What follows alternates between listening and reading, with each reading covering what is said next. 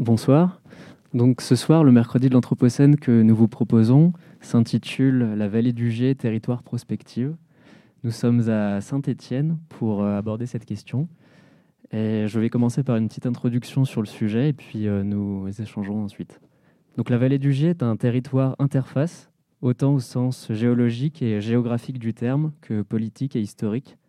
Géologiquement, la vallée est enserrée par le massif du Pilat au sud et l'extrémité méridionale des monts du Lyonnais au nord.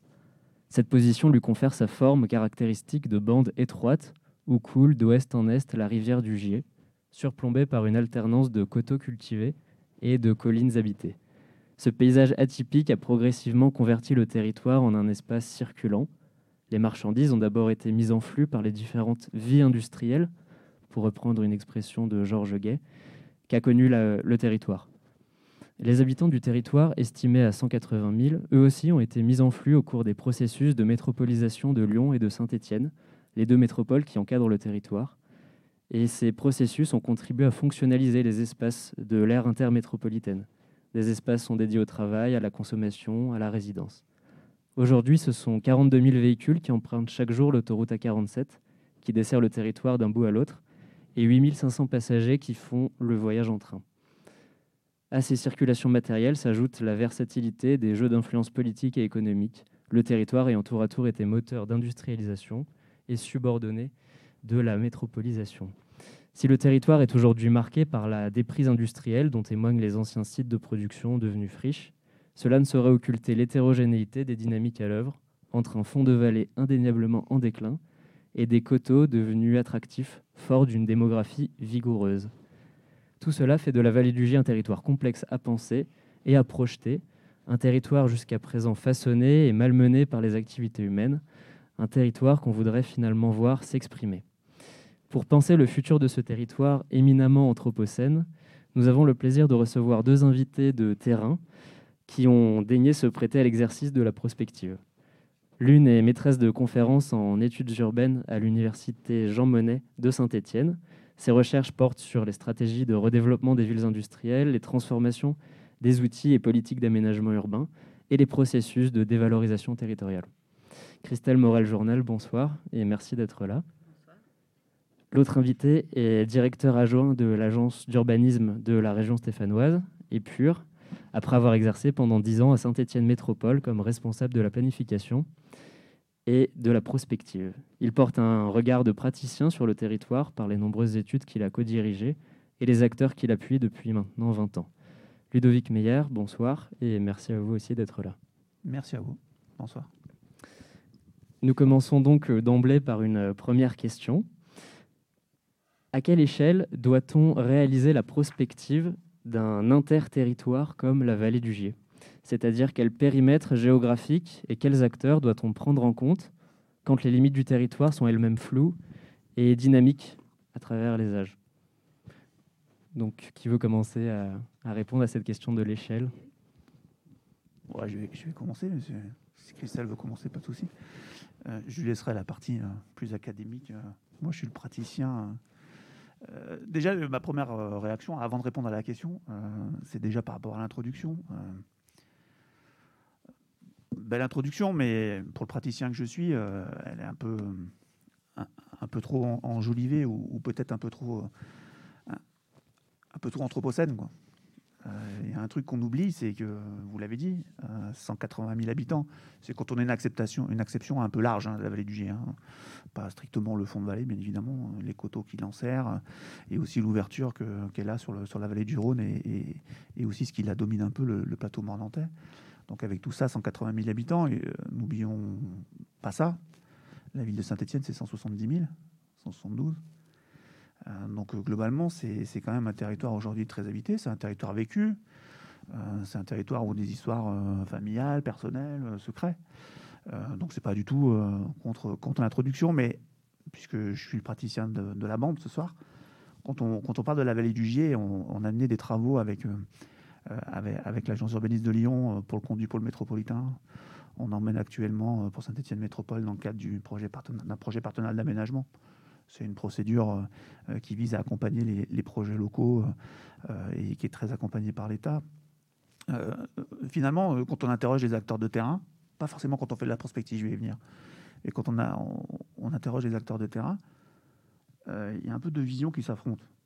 Une vision de ceux qui vivent la vallée du Gier, euh, et puis la vision de ceux qui ne l'aperçoivent que comme une utilité, une utilité métropolitaine. Alors il y a eu une, plein d'utilités de la vallée du Gier, une utilité économique, une utilité euh, euh, politique, euh, mais il y a aussi une utilité aujourd'hui métropolitaine, c'est-à-dire que c'est le territoire où on passe. On passe où on ne s'arrête pas et on transite entre deux centres métropolitains. Et ça, c'est quand même très, très à confronter avec la vision des acteurs de terrain, ceux qui y vivent.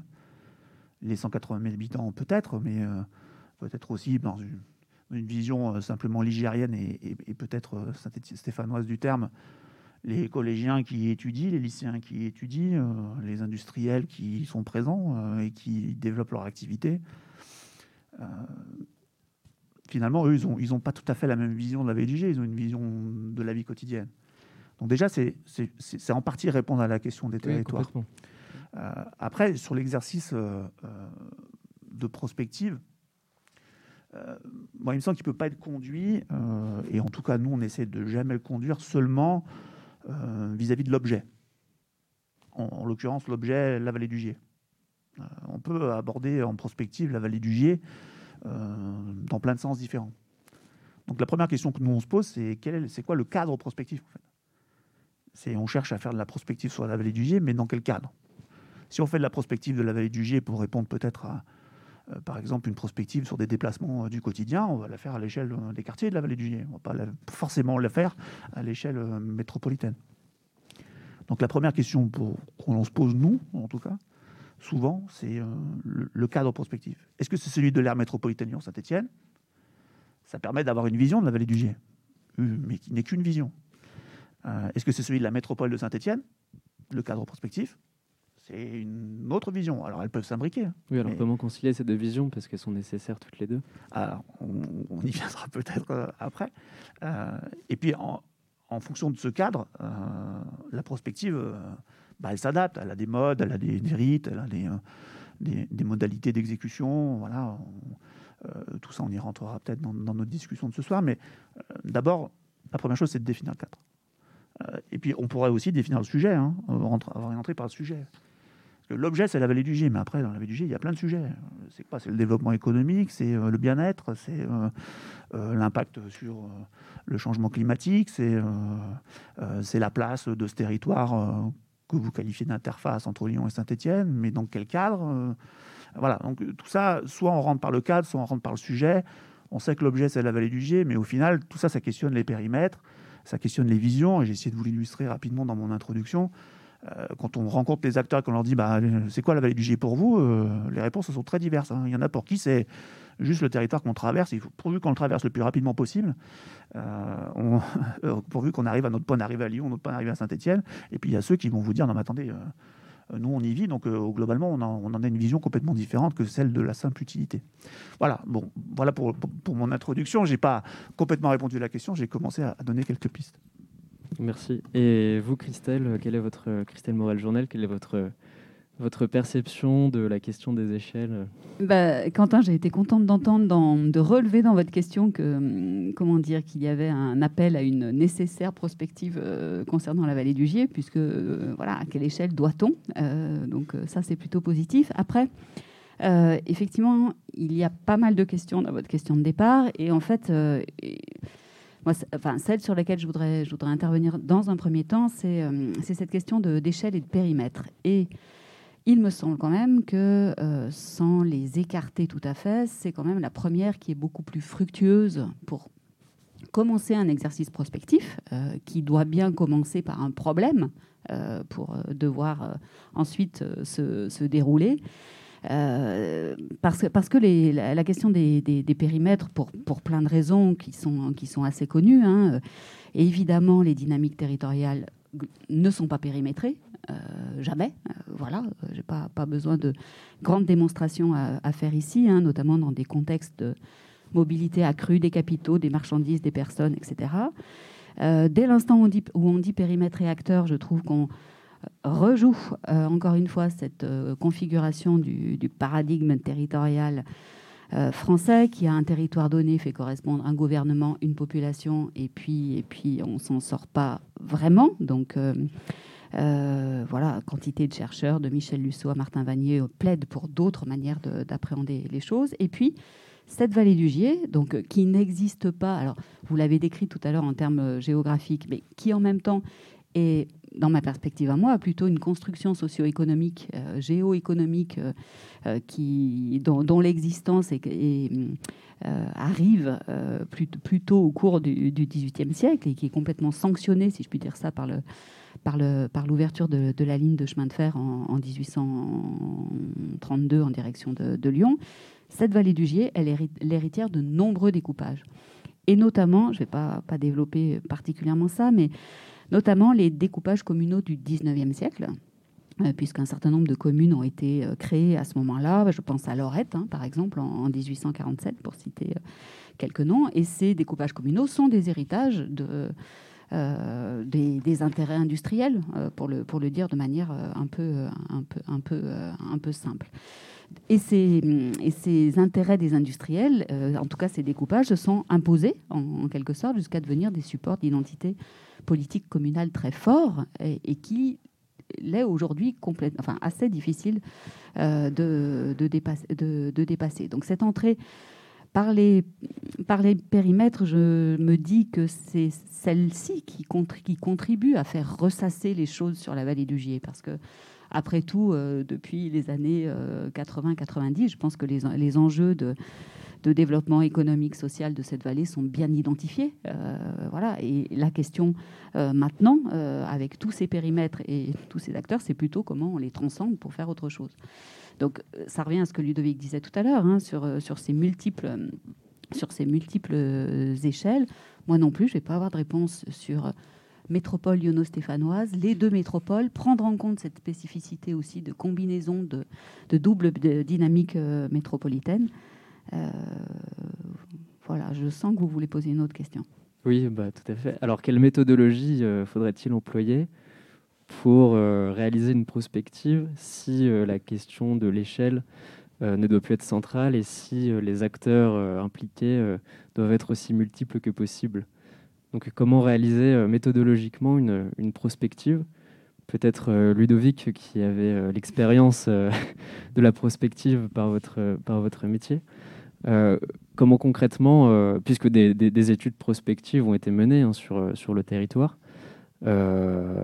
qui, ont, enfin, qui ont embarqué à certains acteurs qui ont, qui ont eu certaines méthodologies. Donc comment vous positionnez-vous par rapport à ces prospectives qui ont été menées et euh, quelle serait la méthodologie idéale pour transcender ces, échelles? Je vais éviter de me positionner par rapport à des, travaux euh, euh, qui, qui, me dépassent, mais parfois, je vais essayer d'assumer ce qu'on essaie de mener nous. déjà, faire un constat, c'est que l'agence urbaniste de la région stéphanoise, on ne lui demande pas souvent de faire de la prospective au vrai sens du terme. Premier élément.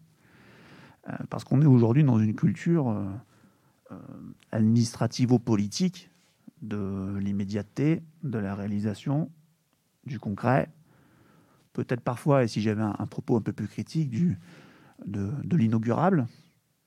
Euh, mais c'est pas forcément, pas forcément que négatif. Hein. Euh, quand, on, se réfère un peu historiquement, comme une agence qui a été créée dans les années 60 peut le faire maintenant, il y a eu des visions prospectives de la vallée du Gier, portées par des gens illustres. Bah, illustre, euh, c'est pas parce qu'ils ont eu des fonctions importantes, euh, y compris nationales.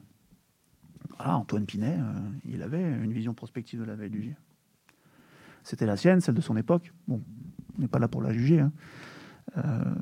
il a essayé de la mettre en œuvre. Après, elle se confronte souvent, et pas pour revenir sur les périmètres et la démocratie, et les périmètres de la démocratie, etc., mais il a essayé de créer un grand Saint-Chamond tellement grand qu'il le voyait aller des portes de Saint-Étienne jusqu'à Rive de Gier. C'était une vision prospective. En plus qu'il a, qu'il essayait d'appliquer en plus dans une vision politique des choses, euh, avec euh, tout l'entre-gens et toute la puissance qu'il pouvait avoir à l'époque où il le faisait. Hein. Président du Conseil, voilà, enfin, c'était quand même un, homme politique de poids pour, pour, son époque. Euh, au final, constatons une chose, c'est qu'il a réussi à faire le Grand Saint-Chamond certains diront c'est déjà pas si mal, mais il n'a pas réussi à faire le, Grand Saint-Chamond à l'échelle de la Gier. Et si on refait l'historique, c'est que sa vision prospective, encore une fois, la juger ou positionner dessus, elle a échoué à une voix près dans une commune. C'est-à-dire qu'un conseiller municipal d'une commune, je crois l'Orme, pour pas faire d'erreur, euh, les, historiens me corrigeront sinon, mais un conseiller municipal d'une commune, celle de l'Orme, a fait capoter euh, le Grand Saint-Chamond, au sens de la vallée du Gier. Donc on peut bien avoir toutes les méthodes prospectives. Là, j'en décris une très politique, très peut-être descendante. Euh, on les construirait plus comme ça, et les politiques les construisent plus comme ça aujourd'hui. au final, qui, qui échoue aussi sur la réalité administrative, politique, euh, dans l'interface qui était euh, celui de l'époque. Aujourd'hui, moi, on se questionne souvent, euh, nous, pour se dire, et, je vais paraphraser Antoine Saint-Exupéry, donc je l'avais un peu préparé parce que j'ai lu Antoine de Saint-Exupéry comme chacun d'entre nous, mais je ne le lis pas non plus tous les jours. Mais il y a une phrase qui est, utilisée, que je vais dire ma source, hein. elle ressort d'un document qui a été fait dans les Pyrénées-Atlantiques par une agence d'urbanisme. Donc vous voyez, c'est même pas du tout en région Céphanas. Mais Antoine Saint-Exupéry disait, il disait quelque chose, il disait « Seul compte la démarche, car c'est celle qui dure et non le but, qui n'est que l'illusion du voyageur, lorsqu'il marche de crête en crête, comme si le but avait un sens. Ah, alors, ça vaut ce que ça vaut. Antoine Saint-Exupéry, lui, parlait pas de la vallée du Gier ni de la prospective territoriale, mais au final, si on reprend cette phrase, euh, l'exercice de prospective, euh, au-delà des méthodes, euh, etc., il me semble qu'il ne peut pas avoir comme seul objet, comme seul objet final de définir un but à atteindre. Enfin, si, on, fait de la prospective pour définir un but à atteindre, euh, un but euh, rêvé, supposé, politique, j'en ai décrit un tout à l'heure, euh, on, risque de, se tromper. après, si on fait de la prospective pour faire de la stratégie, c'est pas mal, mais peut-être qu'on abordera tout à l'heure le passage entre la prospective et le plan stratégique. Ou, voilà.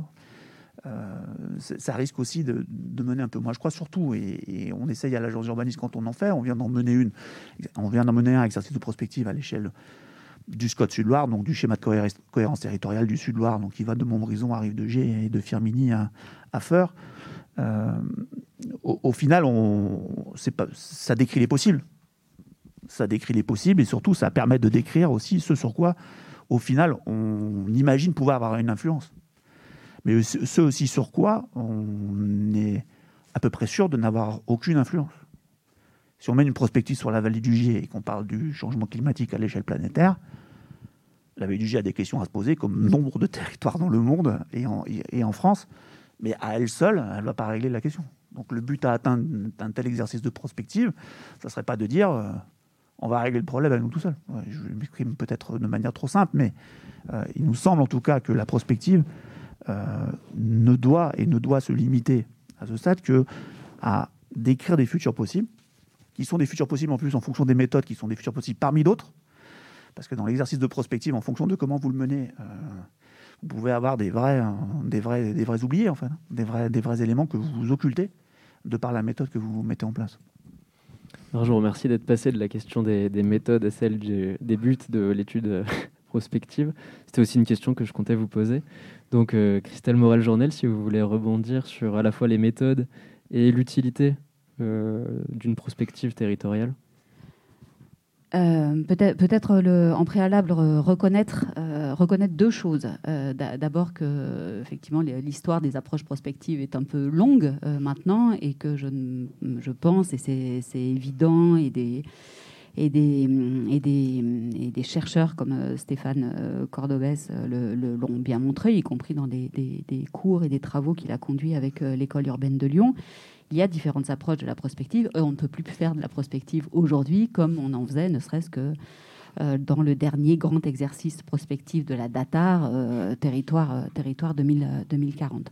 Donc première chose. Deuxième chose, en tirant parti de ce que Ludovic a, dit tout à l'heure sur les, territoires vécus, c'est reconnaître que cette, euh, que cette vallée du Gier élargie, euh, parce que voilà, je voudrais vraiment pas qu'on la limite au fond de vallée. C'est la vallée, c'est toujours le fond de vallée et les coteaux. En tout cas, il me semble que les travaux de l'agence le montrent. Et puis, euh, il y a tellement d'interactions, de complémentarité entre entre les deux, les, deux, les deux espaces, que c'est cette vallée élargie dont il faut parler et reconnaître que c'est un espace de cohabitation multiple, euh, habité de multiples manières.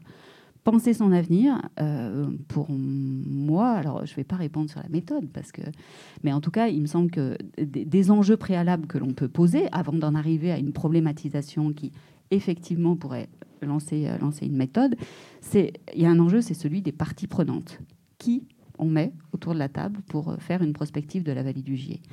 Il me semble qu'il y a la question euh, des habitants, évidemment, des usagers euh, de cette vallée, et puis peut-être de manière très élargie, comme on le dit aujourd'hui dans les exercices de prospective, d'autres d'autres acteurs, d'autres les non-humains. Vous nous avez fait une, suggestion euh, voilà, qui, est, qui, est, qui est extrêmement intéressante. Mais euh, cette vallée euh, qui a été complètement façonnée par les logiques productives de l'Anthropocène, pour le coup, et eh ben, c'est aussi quelque...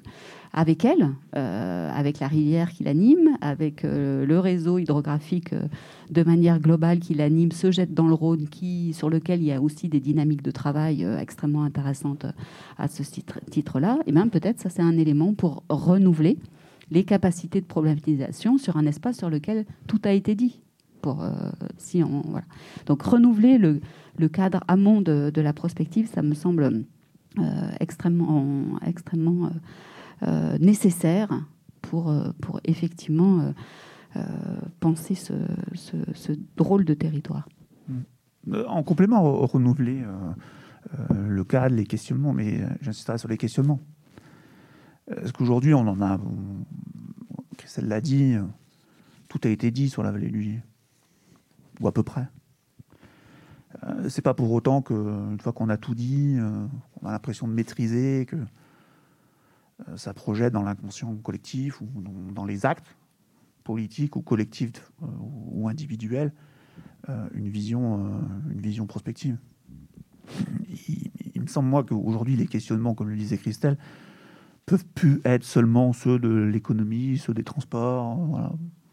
Évidemment, ils font partie d'un ensemble. Il ne s'agit pas de les nier. Mais on ne peut pas s'arrêter là. Et en plus, je pense qu'on ne peut pas s'arrêter là, mais peut-être qu'on développera tout à l'heure dans la discussion. On ne peut pas s'arrêter là au, sortir, on l'espère tous, mais enfin, en tout cas, ou en pleine crise pandémique et sanitaire. Parce que si on regarde, et qui suit une crise sociale, comme la France n'en avait pas connu depuis euh, des dizaines et des dizaines d'années. Euh, et qui est encore là, sous-jacente. Euh, et où ces deux éléments-là questionnent la vallée du Gier, au moins au même titre que son développement économique, que la qualité des systèmes de transport qui la traversent, voilà, qui ne sont finalement que. je, serais critiqué, je le sais, sur la partie économique, mais sur la, partie infrastructure, qui ne sont que des utilités, en fait. Hein. cette, vallée, de ce dont elle souffre en matière prospective, c'est que justement, elle est, presque un impensé. Euh, on, a, on, a, fait un petit exercice un jour, parce qu'on a beau tous être euh, des connaisseurs de notre territoire, on, a juste pris une règle graduée. Et en fait, on a juste pris une règle graduée, on a mesuré, alors pour les Stéphanois, ça va leur parler, mais la distance qui sépare le Guizet de l'hôpital Nord, on a mesuré. Et on a reporté ça à l'échelle de la veille du Gier. Et eh bien, vous allez du centre de Saint-Chamond à la gare de Rive de Gier pas dire le centre de Rue de G, à quelques centaines de mètres près. Et globalement, aujourd'hui, le fonctionnement urbain de la vallée du Gier, sous toutes ses formes, il n'est pas pensé comme entre le Guizet et l'hôpital Nord. Entre le Guizet et l'hôpital Nord, pour ceux qui ne sont pas stéphanois, c'est la ville de Saint-Étienne. Est-ce qu'on imagine avoir un fonctionnement politique, avoir un fonctionnement d'organisation urbanistique, d'organisation des fonctions, euh, qui soit si différent que ça, ou en tout cas pas mis en lien entre les quartiers sud de Saint-Etienne et les quartiers nord de Saint-Etienne. Ils font partie de la même entité, de la même ville, et au même, périmètre géographique, à la même distance géographique. De Saint-Chamond à Rive-de-Gier, vous avez 6 euh, ou 7 communes, 6 ou 7 entités, 6 ou 7, voilà, avec euh, chacune son propre système, son propre... Voilà, donc évidemment tout ça évolue, parce que les structures politiques évoluent, etc. Mais n'empêche que le fonctionnement, il est pas pensé à la même échelle. Enfin, il est, de la même échelle, mais il n'est pas pensé de la même manière. Euh, et que ça, c'est quelque chose qui euh, qu'on a redécouvert, alors qu'on est euh, souvent un peu, un tout stéphanois, pour certains originaires de la vallée du Cher, on s'est dit, mais mince Mais quand même, quoi, c'est la première chose à dire. Ces 10 km-là, finalement, entre 10 et 15 km là, aujourd'hui, ils n'ont pas du tout le même. Ils sont pas du tout appréhendés, interprétés de la même manière et surtout avec la même prégnance. Donc, est-ce que les, travaux prospectifs qui ont été réalisés jusqu'à présent n'ont pas échoué dans le sens où ils ont, ils n'ont pas réussi à faire réfléchir et à penser le territoire. Bien que tout ait été dit sur le territoire, euh, il reste un territoire impensé, c'est ça qui est un peu le paradoxe. Euh, et, euh, et, donc ma question c'est, est-ce que la prospective devrait encore être une stratégie pour le territoire ou à vous entendre, est-ce que ça ne devrait pas être une, un outil permanent de réflexion continue, impliquant des acteurs multiples bon, Est-ce qu'il ne devrait pas y avoir un quotidien de la prospective, de l'exercice prospectif comme il peut y avoir euh, un quotidien de la question de l'aménagement à l'échelle d'une ville. Mais là, donc à l'échelle d'un interterritoire, euh, enfin, comment du coup penser, puisque vous m'avez euh, invité à penser cette question, comment penser le, territoire de demain quand on sait, quand tout a déjà été dit dessus? Bah, c'est effectivement un peu, un peu paradoxal, c'est-à-dire que dans, dans ce qui est resté le paradigme anthropocentré, productif, etc., voilà, beaucoup de choses ont été dites, les études s'empilent, euh, beaucoup de, de, scénarios, euh, effectivement, d'évolution ont été euh, proposés. le dernier en date est sans doute celui de la néo-industrialisation qui avait été porté par le, par le Conseil de développement de, de Saint-Étienne Métropole et qui avait rallié à cela, euh, euh, dans le cadre du, pôle métropolitain, trois autres euh, conseils de, développement. mais l'enjeu, c'est bien de, et, votre, et ce, que, vous dites sur cette prospective continue le, montre, c'est bien effectivement de, changer de paradigme pour, le, pour le coup, pour appréhender ce, cette, territorialité et l'appréhender dans des dimensions qui, pour l'instant, sont restées négligé ou en tout cas toujours appréhendé de manière, euh, de manière fonctionnelle. Je pense même euh, à la, à la rivière, alors qui a été exploitée au temps de l'industrie, qui s'est agi un moment de, de renaturer, et, tant mieux pour, pour tout ça.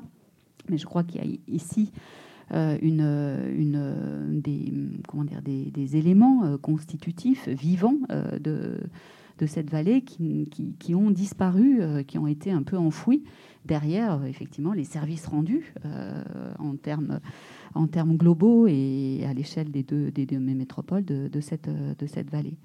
On peut, en penser, euh, enfin, je peux revenir aussi à un conflit qui a animé pour le coup le, système d'acteurs lyonno-stéphanois métropolitain jusqu'à il y a quelques mois, qui continue ici ou là, qui est la question de la deuxième autoroute, qui est la question de la, de la 45, avec un tracé qui passait sur les coteaux du, Lyonnais pour se substituer peu ou prou à celui de la 47, qui, au passage, n'est pas qu'une voie de transport entre Lyon et Saint-Étienne, et qui redonne toute la matérialité et la réalité de cette vallée. C'est avant tout des trafics entre les petites villes de, cette, de, ces vallées qui, euh, euh, qui, euh, qui s'y déploient. La question de la 45, lorsqu'elle lorsqu'elle a été abandonnée, les réflexions en termes de euh, cette A45 qui a, été abandonnée avec raison, une fois que la décision est prise, quelles sont les conséquences pour la vallée du Gier? Ça, ne fait que renforcer son caractère de, territoire euh, servant. Je ne fais en fait que conforter l'idée d'une urgence de cette prospective. L'inventer au quotidien, je ne sais pas si les acteurs y sont prêts, parce que tout ce qu'on se raconte ici, c'est la nécessité d'une prise en charge politique euh, de cette vallée qui est découpé, on se, on dit aussi, en de, multiples territoires au sens euh, gouvernement du, du, terme. Donc euh, euh, peut-être, peut-être qu'il y a, en tout cas du côté de Lyon, une configuration intéressante avec une métropole qui pense aujourd'hui son développement autrement que par celui de, qui, pense ses relations avec les territoires environnants, je vais dire ça comme ça, et peut-être que du côté de Saint-Étienne, il y a aussi l'enjeu à ne pas trop durcir euh, euh, son territoire, à ne pas trop marquer à Rive-de-Gier l'entrée de sa métropole, mais bien de, continuer à, enfin de continuer, d'essayer de construire. Et le pôle métropolitain a sans doute un, un rôle intéressant euh, là, là, dessus d'essayer de, construire cette nouvelle vision que je ne sais pas bien qualifier, anthropocène, c'est un peu facile, de la vallée du Gier. Oui, donc le pôle métropolitain qui comprend le Grand Lyon, Saint-Étienne Métropole, Vienne Agglomération et Nord-Isère, Villefranche. Et Villefranche, et voilà. et donc c'est une forme d'organisation, mais qui n'est pas politique. C'est une organisation. Si, elle est politique c'est une entité euh, politique. Après, euh, Alors comment expliquer qu'elle achoppe à, parce que, à penser le territoire Aujourd'hui, dans l'organisation territoriale française, sans vouloir me faire reprocher des choses après cette émission, c'est un nain politique. c'est quoi un pôle métropolitain aujourd'hui? C'est allez, une trentaine d'élus, euh, quatre présidents ou cinq présidents, et puis c'est une structure technique qui pèse à quatre ou cinq. Voilà, ça pèse rien. Vous prenez la métropole de Lyon, la métropole de Saint-Étienne, c'est pas des nains ni politiques, ni administratifs, ni euh, de gestion de projet. Voilà. Donc après, je ne sais pas s'il faut euh, non plus toujours être sur les espèces de vieux réflexes en fait, euh, qui consistent à dire que par, par l'exercice de prospective, on, arriverait à, à, tourner vers un dessin visant à mettre la vallée du Gier vers une espèce de modernité. Aujourd'hui, c'est vraiment quelque chose qui qui, nous questionne, déjà parce que ça paraît un peu injurieux, déjà parce que les 180 000 habitants qui y habitent, ou les 80-90 000 qui sont euh, les Stéphanois de la bande, là, euh, ils n'ont pas du tout l'impression de vivre dans quelque chose euh, qui est si nommable que ça. Hein. Il n'y a que ceux qui traversent, hein, ne inquiétez pas, hein. les enfants vont à l'école, ils ont collège. Voilà, je veux dire, à un moment donné, il faut aussi les traiter avec, avec respect. C'est pas juste euh, c'est pas juste un territoire où il ne se passe rien, où il n'y a pas de culture sociale, où il n'y a pas voilà. Et, on lisait récemment un, des articles de Jean Viard qui, justement pose cette question-là. Aujourd'hui, au sortir de la pandémie, ou aujourd'hui dans la société moderne d'aujourd'hui, c'est quoi la modernité? C'est euh, des actes d'aménagement forts ou c'est euh, un esprit des lieux? Il y a aussi ça. Hein. Enfin, aujourd'hui, la vallée du Gier, c'est aussi un espace où il y a un esprit des lieux croyez-moi, en aménagement et urbanisme, il y a des territoires qui sont aménagés, peut-être mieux, dont on parle beaucoup, qui n'ont aucun esprit des lieux. Aucun. Après, la, prospective n'est pas seulement destinée aux territoires innommables ou dévalorisés. Euh, je crois que quand même dans le, dans le, dans le contexte où, où l'on est aujourd'hui, hein, de, processus globaux, il y a été fait euh, allusion sans beaucoup de de projection sur leur, modalité d'atterrissage de combinaison locale. Euh, je pense que c'est quand même euh, des questions, cette, cette manière d'agencer euh, un peu des scénarios d'avenir pour le, pour le coup, sans qu'ils soient, prescriptifs, sans qu'ils désignent de manière extrêmement rigide et finalisée des lignes de conduite. Ce sont quand même des, des démarches qui sont destinées à ouvrir les esprits, euh, je vais dire ça comme ça, à travailler euh, véritablement, et qui euh, me semble, ne, serait-ce que de manière procédurale, extrêmement intéressante pour... on parle beaucoup des élus et des techniciens, mais dans mon esprit, c'est pas seulement les habitants et leur manière effectivement de, de, de, vivre et d'habiter dans, dans, ce, dans ce territoire, de le combiner à leur manière, me paraît effectivement une, une partie prenante indispensable à cette euh, prospective. Un, exemple qui m'a moi beaucoup marqué, euh, enfin qui m'a marqué comme d'autres événements, mais euh, je crois que c'est dans le cadre de PopSu, Christelle confirmera si, si, je fais erreur. Il y a eu une enquête faite dans les, dans, les écoles de Rive de Gier, dans les classes de CM1, CM2. Alors je ne sais plus si c'est PopSu ou si c'est des, des, étudiants de l'IUG, l'Institut d'urbanisme de Grenoble, qui viennent faire parfois des résidences dans la veille du Gier, qui peut-être le font encore, et qui étaient allés dans les, dans les, dans les, classes primaire de CM1, CM2 de la commune de Rive de Gier. Et ils avaient interrogé les enfants, ils avaient travaillé avec les enfants. Euh, et la première chose qui ressortait, c'était euh, l'accès à la nature, l'espace de récréation, le coin pour voilà, des trucs d'enfants. Sauf qu'on se dit, mais ça m'avait marqué parce que je me dis, mais c'est quand même pas des enfants de région parisienne. Quoi. On a l'impression que, que globalement la nature, elle est juste là. Quoi. Elle est, à deux minutes. Euh, oui, elle a deux minutes, mais sauf que ces enfants-là, aujourd'hui, euh, c'est pas les enfants de ceux des années 70 comme moi, ou ceux des années 80 ou 90. C'est pas forcément la même culture urbaine. c'est pas forcément non plus les mêmes moyens. La ségrégation spatiale a quand même fait son œuvre hein, dans des centres-villes comme Arrive de Gier, par exemple. Hein. donc, c'est pas forcément des enfants qui ont accès à la grande nature que l'on cite souvent quand on est sur le contournement de Saint-Chamond ou quand on est dans le train on dit ah bah Saint-Chamond, enfin le paysage s'ouvre et puis euh, oui c'est vrai, c'est vrai, c'est vrai que les paysages sont somme toute sympathiques. Certains diront magnifiques. Euh, en tout cas moi c'est les paysages de mon enfance et j'y suis attaché. Mais pour autant il faut prendre conscience que euh, les habitants d'aujourd'hui et notamment ces enfants-là, ben, ils n'ont pas accès à ça. Il suffit d'aller se balader dans le parc du Pilat le week-end, vous verrez, c'est pas la population du fond de vallée du G que vous trouvez, hein. pas du tout. Donc il y a aussi, derrière l'exercice de prospective, je trouve, euh, une, forme aussi de, révélation ou de re-questionnement en fait, des lieux euh, qui, doit, qui doit être fait euh, à l'aune de ce qu'ils sont devenus suite aux différentes crises ou pas, mais il n'y a pas que des gens en crise dans la vallée du Gier, il y a aussi des gens qui, qui y croient, il y a des porteurs de projets, a, voilà, donc ces gens-là, ils sont aussi dans une forme de, de, de, projection plutôt que de prospective, euh, où, finalement ils veulent aussi euh, euh, que ce territoire s'en sorte. C'est peut-être pas le bon terme, mais en tout cas continue à évoluer. et ça, c'est quelque chose qui doit être entendu, c'est quelque chose qui doit être perçu par un exercice de prospective. Et je rejoins donc Christelle sur les acteurs à associer. c'est pas que des acteurs dont je suis un des représentants, dont Christelle peut être une des représentantes, dont les politiques sont des représentants. Voilà, c'est aussi euh, euh, des acteurs de terrain, culturels, sociaux, euh, qui, eux, ont, une vision prospective de la vallée du Gier, qui, et la vision prospective de la Gier ne peut pas être qu'héritée, en fait. Parce que si elle est héritée, alors on reprend les écrits de Georges Gay, et puis voilà, il y a des gens qui ont une vision prospective un jour. Hein. C'était des industriels, et puis ils sont, ils sont mis d'accord, ils avaient des intérêts pour ça, et puis il y avait l'exploitation du charbon, puis après c'est passé à des systèmes de transport, et puis voilà, puis, et puis, et puis après c'est des gens qui avaient des perspectives de, développement euh, économique euh, important, et puis euh, il y a eu une rupture à un moment. La région lyonnaise et la région stéphanoise, à part deux fois dans l'année pour des raisons de ballon en fait elles passent plus de temps à travailler ensemble qu'à s'opposer hein, dans l'histoire. et, sauf qu'à un moment il y a eu une rupture.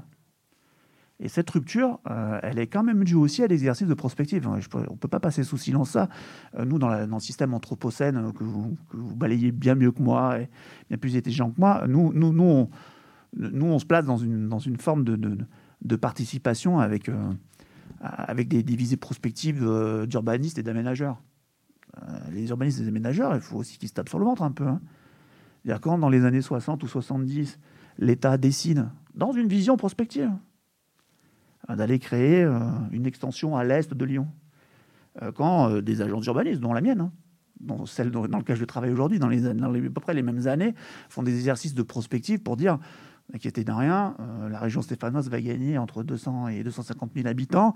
Il faut créer Saint-Étienne-sur-Loire, etc., qui se transforme peu à peu dans des livres blancs, etc., avec des extensions dans le forêt ce qu'on a perdu euh, avec tout ça, c'est que Lyon a commencé à regarder à l'est, que Lyon a regardé au nord. Marc Bonneville en parlerait mieux que moi. Euh, et que ceux qui en ont pâti, alors bien sûr, ils n'ont pas pâti que de ça, ils ont pâti aussi de crises économiques, euh, de ruptures, de ruptures économiques très fortes sur lesquelles ils n'avaient aucune maîtrise, particulièrement localement en tout cas. Bah, c'est les vallées de Londres et la vallée du Gier. Hein. même constat, même combat. Hein. donc finalement, il y a aussi des visées prospectives qui peuvent aussi apporter euh, pas que du. C'est pas un idéal. C'est pas l'idéal au, sens euh, quand il est euh, mené. Il est toujours mené à une époque, et on ferait mieux aujourd'hui peut-être de mener des exercices de prospective de notre époque. Et ça serait intéressant qu'on puisse en discuter avec Christelle.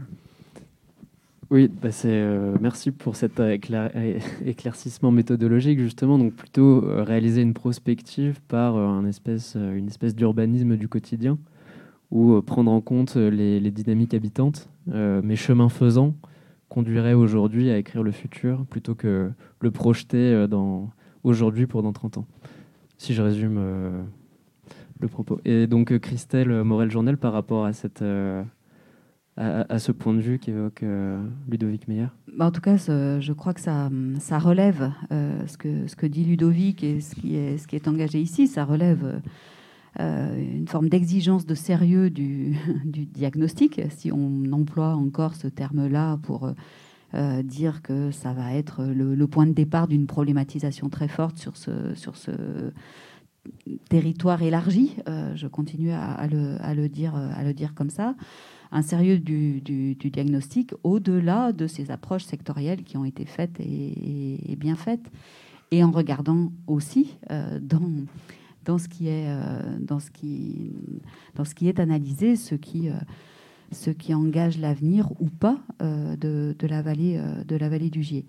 Je voudrais aussi appuyer ce que, ce, que, ce que dit Ludovic sur, sur les dynamiques ou sur les, les appétits débattants d'un. Alors, je, je, connais de manière inégale les les différentes euh, sociétés locales de la vallée du Gier, euh, pour, pour, dire ça comme ça. C'est sans doute celle de Ridegier que je connais un peu mieux. Euh, et, il est vrai que certains acteurs culturels, économiques, chefs d'entreprise, réseaux de chefs d'entreprise, eux aussi pensent, leur territoire d'action, leur territorialité d'action, pour, le, pour le dire dans des termes qui me paraissent, euh, qui me paraissent plus, plus justes.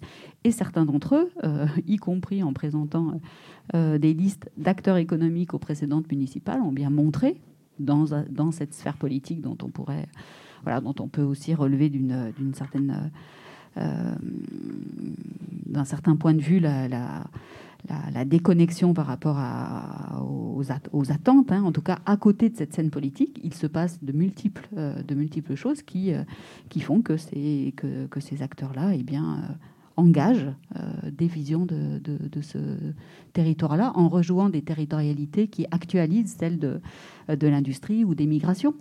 par exemple, pour poursuivre l'exemple de Rive de Gier, alors petite ville industrielle, 15 000 habitants, euh, qui a des accords de coopération extrêmement serrés avec euh, un ensemble de villages en Sicile où vivent, euh, voilà, dont viennent beaucoup de, populations.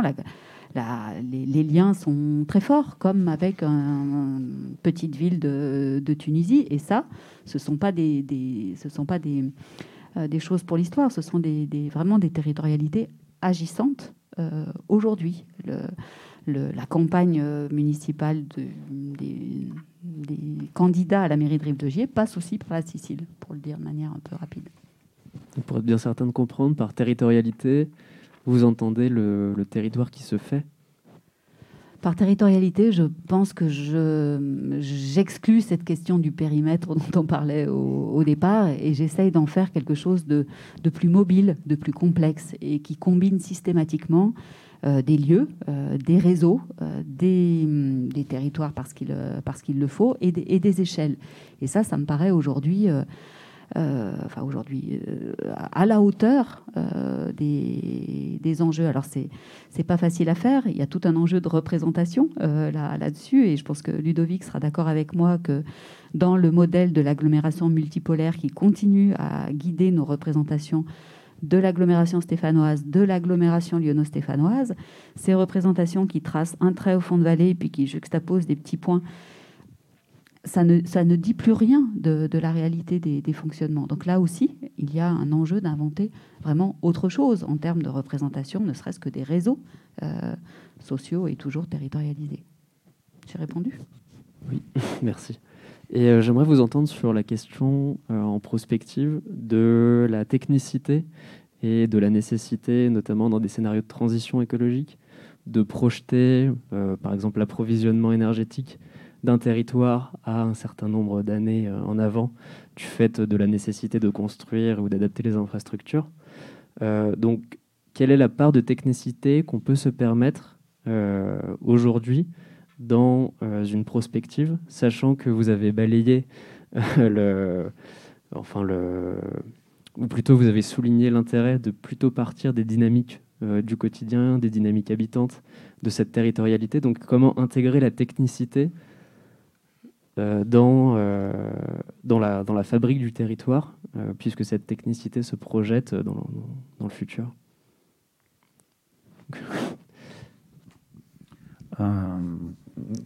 Question complexe, euh, surtout quand elle s'adresse à un technicien. Parce qu'en fait, c'est ça mon statut, moi. Euh, donc, euh, après, nous, les urbanistes, c'est pas prétentieux. Hein. mais on, a la culture qu'on nous a inculquée qu'on vous a inculqué à l'école. Donc je, regarde Christelle. On a l'impression d'avoir toutes les technicités, mais en fait, je, pense qu'il y a des technicités aujourd'hui que qu'on ne développe pas assez, dans mon métier en tout cas. On s'improvise pas sociologue, je le dis très clairement. Donc, au sens de l'appréhension de la société, au sens de l'appréhension de l'organisation de la société, euh, de tâter le pouls de la société, on, se confronte souvent à ça parce que les élus, eux, alors sous une certaine forme, qui est aussi une forme de technicité parfois, hein, euh, politique, mais euh, eux, la sociologie de leur territoire, croyez-moi qu'ils la connaissent. Hein. Et croyez-moi que dès que vous allez les chercher là-dessus, ils sont et ils ont raison, à mon sens, euh, très précautionneux d'être l'écho de pas seulement ceux qui les ont élus, de ceux qu'ils représentent une fois qu'ils sont élus. Ce qui n'est pas tout à fait la même chose. Donc ça, c'est une technicité aujourd'hui qui, m'apparaît qui m'apparaît important. Dans les agences d'urbanisme, on a, on a la chance peut-être d'avoir euh, les moyens de nos ambitions parfois, mais, euh, mais en tout cas, cet aspect sociologique est, hyper important. C'est une technicité, vous ne l'avez pas cité. Après, il y a des technicités des questionnements d'aujourd'hui, vous avez cité l'énergie, etc. Là-dessus, euh, je pense que les, métiers d'urbaniste, pour, penser des territoires ou pour projeter des territoires, ou pour faire l'exercice de prospective, ont vraiment besoin d'être euh, ultra accompagnés sur cette technicité-là. Parce qu'aujourd'hui, on ne la maîtrise pas tant que ça. Que, j'ai tendance à penser que c'est la, alors je ne sais pas combien de révolutions, mais en tout cas pour, ce qui concerne mon exercice professionnel, ça va être la, deuxième révolution. En fait, la première des révolutions dans, mon exercice professionnel à moi, je ne suis, pas très vieux, j'ai 46 ans. Pas mal déjà, mais ce n'est pas, très vieux. Donc, je n'ai pas vécu toutes les révolutions, le droit de l'urbanisme, etc. Mais la première des révolutions que j'ai vécues en tant que praticien, euh, c'est celle de la biodiversité. Euh, ça demandait une technicité de dingue. Aujourd'hui, on l'a presque à peu près tous acquise.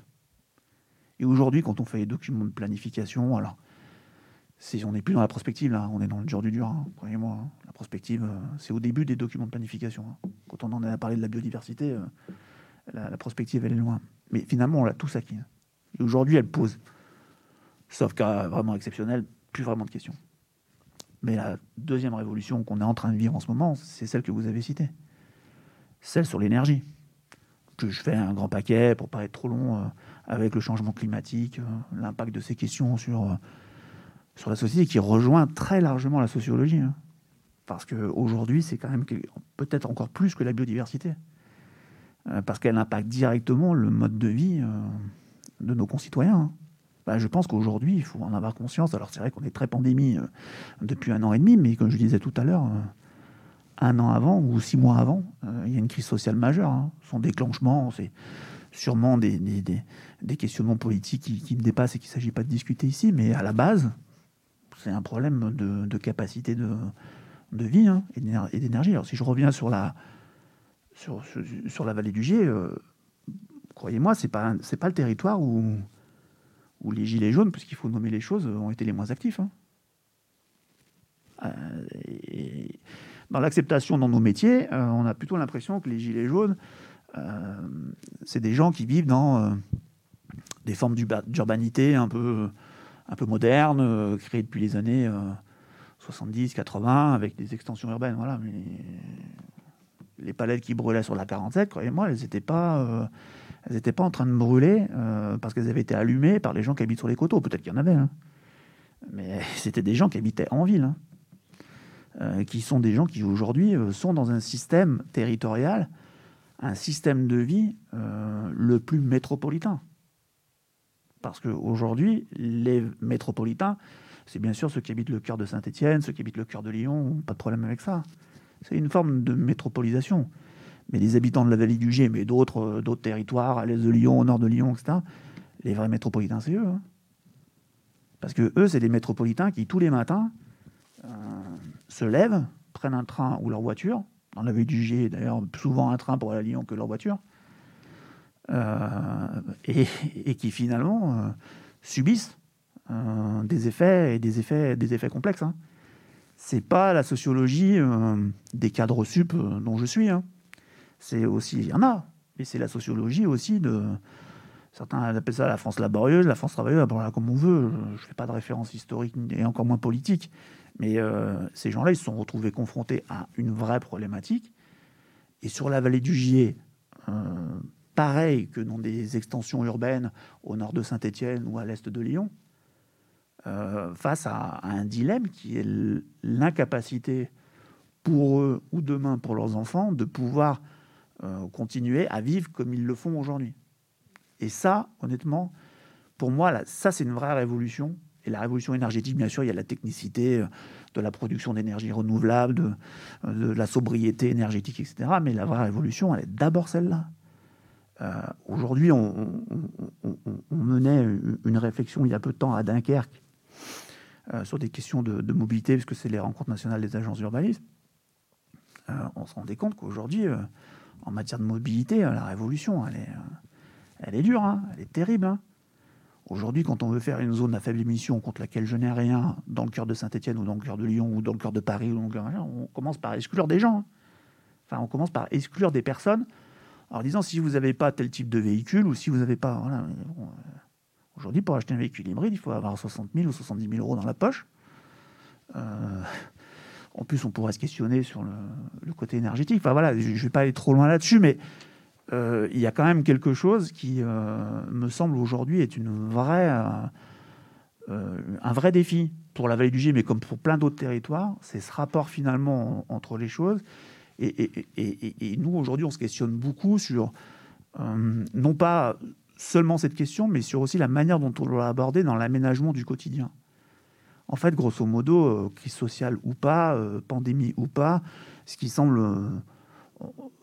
on va retenir tous là, des deux ans qu'on vient, vient, de vivre bientôt, euh, c'est que finalement, on n'a jamais été autant chez nous. Ah ça, ça, c'est une vraie question prospective pour la vallée du Gier. Ça veut dire quoi être chez soi dans la vallée du Gier? Ça veut dire avoir accès à quoi? Avoir accès à quel type d'urbanité, à quel type d'aménités urbaines, à quel type voilà. Et je pense que ça recentre l'exercice prospectif sur le, quotidien en fait, sur euh, parce qu'évidemment, euh, bah, maintenant que le télétravail se répand, maintenant qu'il s'habitue, même si ça concerne finalement assez peu de gens, hein, euh, globalement, on, vient de publier quelque chose, je vous invite à aller le chercher sur le, site internet de l'agence urbaniste, sur le, on appelle ça à l'heure du télétravail. Donc euh, on a mené une réflexion sur c'est quoi le télétravail, c'est quoi en volume, c'est quoi, quoi l'impact énergétique, c'est quoi voilà. Bon, on se rend compte que finalement ça concerne peu de gens dans des territoires comme ceux de la vallée du Gier où la sociologie, c'est quand même des gens qui travaillent dans l'industrie, qui travaillent dans des commerces. Voilà, c'est pas, pas des métiers qui sont tout à fait télétravaillables. Mais pour ceux qui euh, pourront télétravailler, la première question qu'ils vont poser à leurs élus euh, en termes de prospective, c'est d'abord celle de leur quotidien, leur logement. Euh, bon, ils peuvent avoir une influence dessus ou pas, en fonction de leur caractère propriétaire ou pas, puis aussi ce qu'ils ont au pied de la rue, au, pied de, au pied de leur porte. alors que dans leur dynamique de vie, euh, ils vivaient, euh, ils vivaient peut-être en ayant des activités commerciales ou de loisirs, etc., à Lyon, à Saint-Etienne, parce qu'ils étaient euh, finalement 8 heures par jour à Lyon ou à Saint-Etienne plutôt qu'être chez eux. ça, c'est un vrai changement de référentiel. Merci d'avoir tourné, d'avoir politisé la question de la technicité énergétique, qui effectivement masque derrière les, les considérations purement énergéticiennes qu'on peut en avoir, des enjeux éminemment politique et, euh, habitant. Euh, Christelle Morel, journal, sur la question de. Je ne sais pas si vous voulez rebondir sur ce que. Sachant qu'il nous reste assez peu de temps, 5 minutes. Je suis pas On peut passer à. Euh, bah, non, je n'étais pas très sûre de. Ah, pardon. Je n'étais pas très, pas très sûre de votre enfin de, de, la de, de, de, la question. en fait, sur la sur la technicité, je j'étais je savais pas si vous étiez sur euh, cette idée de euh, continuer à se sortir des situations par des solutions techniques et scientifiques euh, toujours voilà, mise, en avant, parce qu'on reste quand même dans ce schéma-là, hein, y compris dans, dans, la gestion des mobilités ou d'autres, ou de la santé, ou de la santé parfois. Donc je ne savais pas si c'était dans ce registre-là, dans un rapport à la technique dont on peut parler beaucoup, mais dont on peut se dire que effectivement les modèles servent parfois à penser. Il faut juste se rappeler que ça sert à penser et que c'est pas la réalité, que ça ne correspondra surtout pas au comportement des gens. Je crois que en la matière, il y a quantité de travaux sur les écotechnologies dans les dans la sphère de l'habitat qui montrent bien tout ça. Euh, tout est question de rapport à la technicité. Mais je. Peut-être question conclusive. Euh, et, je voudrais revenir sur un, sur un point qui a été rapidement abordé, sur la question de, de, l'Anthropocène et de cet exercice prospectif qui, qui nous y ramène. celle d'écrire le paysage et d'écrire le futur d'un territoire, qui est un acte éminemment, enfin, c'est l'acte humain le plus anthropocène qui soit, celui de se penser comme force euh, capable de dessiner le futur euh, d'un territoire, de modeler ses paysages, d'avoir euh, une action sur ce territoire à, long terme. et, pensez-vous qu'on puisse sortir de cette vision de l'homme, au sens, l'humain dessinateur du paysage, par ce que vous avez essayé de dessiner, c'est-à-dire par l'urbanisme du quotidien ou en tout cas la prise en compte de parties prenantes euh, euh, élargies? Pensez-vous qu'on sorte finalement de cette vision qui nous a menés là où nous sommes euh, par les, méthodes que vous avez soulignées? Question complexe. après, encore une fois, les réponses courtes. Les réponses courtes. L'urbaniste que je suis ne peut pas penser que on ne peut pas mettre l'homme au cœur de, de, nos réflexions. Enfin, si on fait de l'urbanisme, de l'aménagement, comme on veut. Euh, au final, c'est d'abord pour servir, c'est vrai, des dessins humains. Hein. Euh, je pense quand même qu'on. Alors, ceux qui nous suivront critiqueront sûrement ce qu'on a fait, comme nous, on peut avoir un regard un peu critique sur ceux qui nous ont précédés. La question, elle n'est pas vraiment là. Je pense qu'aujourd'hui, il y a une vraie rupture de ce point de vue. Euh, mais par contre, euh, je, pense que si on se place dans l'anthropocène, en tout cas tel que moi je l'entends, et comme je la reçois dans mon exercice professionnel, c'est euh, c'est une dualité en fait. On essaie de se placer derrière le mot à l'échelle des temps géologiques, mais en fait, l'urbanisme, à l'échelle des temps géologiques, c'est un peu compliqué. à l'échelle du quotidien, Aujourd'hui, nous, il n'y a pas une action, il n'y a pas une réflexion où en fait les élus nous demandent de mettre l'humain au cœur de la question. Donc c'est une façon un peu détournée de répondre à la question, mais je pense qu'on ne peut pas, euh, en tout cas dans mon exercice professionnel, se détourner de ça. Parce que, alors après, c'est pas pour ça qu'il faut que l'humain impose et parce qu'il le paye. Hein. Dans la BLUG, il le paye. Hein. Les inondations, il les paye. Euh, voilà, et tout l'aménagement euh, non contrôlé de cette année, il le paye. Hein. Il le paye dans la rupture de ses paysages, dans les inondations, dans tout un tas de choses. Voilà, il le paye. Euh, donc je pense qu'il y a aussi la société qui évolue, hein, très clairement. Très clairement, les humains d'aujourd'hui et, ceux pour qui nous on travaille en tout cas sont pas les mêmes que ceux des années 60, c'est sûr. Ils sont sûrement un peu moins productivistes. Je crois que ce, que ce, que ce que vous venez de définir comme anthropocène, c'est-à-dire cette illusion, cette illusion, cette volonté de, maîtrise par, par, par l'homme, disons-le avec euh, le, singulier de, euh, du, monde, du monde vivant, je crois qu'il, enfin, nous sommes assez sûrs euh, qu'il est en train de montrer des signes d'épuisement globaux, mais aussi des, des, signes d'épuisement dans la, dans la capacité de gestion politique, administrative d'un certain nombre de, territoires. Donc ça appelle un changement de paradigme assez, assez sérieux. Et il me semble que de tenter de mettre le vivant euh, au centre d'un exercice prospectif sur la, sur la vallée du Gier élargie, il me semble que là, euh, on a la possibilité non pas de négliger l'humain, mais en tout cas de l'insérer dans quelque chose de, de plus large et qui contribuera aussi à lui donner des meilleures possibilités et une meilleure condition urbaine et territoriale. Oui, parce qu'on l'a assez peu évoqué, cette, euh, cette rivière du Gier qui coule euh, en son centre, euh, au centre de la vallée, mais effectivement, elle est surtout abordée pour l'instant à travers des documents, enfin à travers le risque, la notion de risque et la notion aussi énergétique, bien qu'il y ait des projets, de, notamment de découverture du Gier, à Rive de Gier.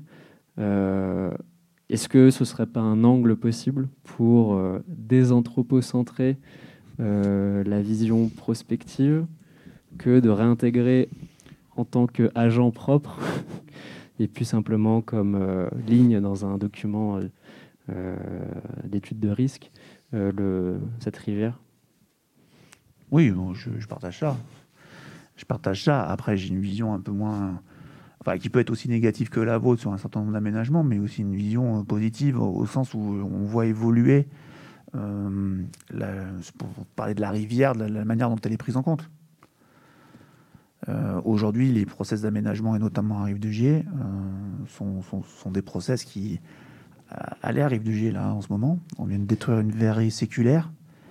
ça a mis 20 ans de procédure, 11 millions d'euros de dépollution, mais les premiers panneaux qui sont mis, c'est pas des immeubles neufs ou des entreprises. Hein. C'est Saint-Étienne Métropole agit pour la biodiversité. Euh, ça, c'est inimaginable. Euh, ça aurait été inimaginable il y a 20 ans. Et, je pense que les aménageurs ont pris ce, virage-là, et je pense que les politiques l'ont pris aussi, euh, parce que s'ils ne l'avaient pas pris, on ne l'aurait pas pris. Et maintenant, il faut que la population le prenne aussi. C'est-à-dire qu'elle soit aussi entraînée, éduquée, voilà, mais ayons confiance en nos enfants, peut-être, ou nos petits-enfants, je ne sais pas. Merci euh, Ludovic pour cette euh, conclusion et merci Christelle également pour, euh, pour ces échanges. Et voilà, merci, merci à vous d'être là, merci. Bonne soirée.